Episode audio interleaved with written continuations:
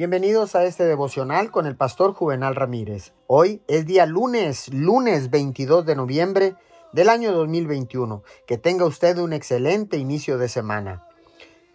La palabra dice en Filipenses 4:4, alégrense siempre en el Señor, insisto, alégrense. Cosas serias y dolorosas suceden a veces en nuestra vida y necesitamos estar conscientes de ellas y estar preparados para enfrentarlas.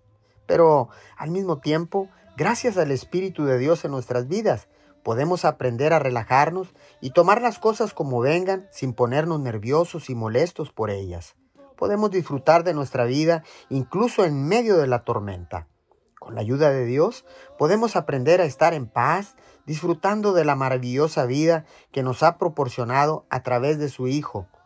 Dos veces en Filipenses el apóstol Pablo dice que nos regocijemos en los siguientes versículos, nos insiste a no preocuparnos ni tener ansiedad por nada, sino a orar y a dar gracias a Dios en todo, no después de que todo haya terminado.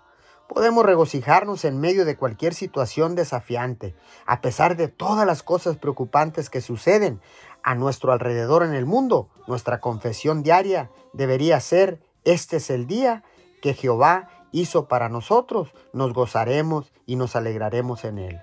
Gracias Señor, porque ahora sé que son mucho más las bendiciones que tú me das que los problemas que enfrento día a día, pero también sé que debo estar alegre en medio de la tormenta porque tú siempre estás conmigo. Te doy gracias en el nombre de Jesús. Amén y amén.